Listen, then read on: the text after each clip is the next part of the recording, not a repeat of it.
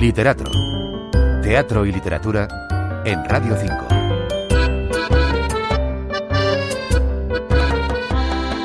La figura de Carmen Díez de Rivera salta a los escenarios en una curiosa obra escrita por Francisco Justo Tallón y Miguel Pérez García, que ha reunido un equipo de profesionales a los que tal vez a priori uno no asociaría en un mismo proyecto teatral.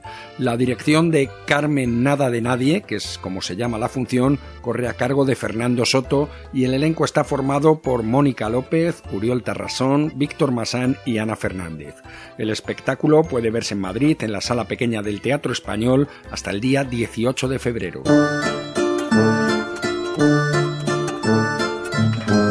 Carmen, Nada de Nadie es un espectáculo que pone en valor el papel que desempeñó en la historia de nuestro país la que fuera conocida como la Musa de la Transición, una aristocrática que mantuvo un fuerte compromiso con los principios de la democracia y trabajó con denuedo para que ésta pudiera consolidarse en España desde su alto cargo de jefa de gabinete de Suárez.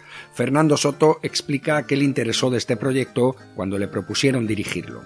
Carmen Díez de Rivera es al igual que muchas personalidades a lo largo de la historia, y en este caso de este periodo que es la transición española, representa un ideal, una utopía que, yo, como me imagino muchos de los que nos dedicamos a esto, perseguimos, ¿no? O intentamos perseguir a través de nuestro trabajo, que es pues una igualdad social, un buenismo, digamos, o la práctica de una igualdad social, de unos derechos, de unas libertades, que este mundo sea más justo, etcétera, etcétera, etcétera, etcétera. Y Carmel y su lucha lo representaba, o para nosotros lo representaba al 100%, ¿no? Adolfo Suárez, el rey Juan Carlos I y la madre de Carmen Díez de Rivera, son soles de Icaza, son los principales personajes de una historia que se desarrolla al compás de los acontecimientos sociales y políticos que jalonaron ese periodo de apuntalamiento del Estado de Derecho las tretas para no enconar más de lo debido a los militares franquistas, las conversaciones con Carrillo para legalizar el Partido Comunista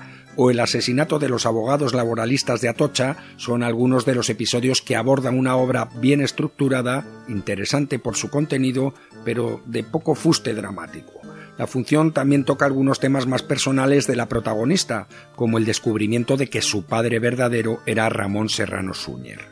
A pesar de la agilidad con que ha montado y solapado Fernando Soto las escenas para buscar teatralidad, pasando con plausible sencillez de la convención realista al espacio simbólico, los autores han concebido la propuesta preocupándose más por lo informativo que por lo conflictual, de manera que tiene uno la sensación de estar viendo una especie de crónica periodística representada.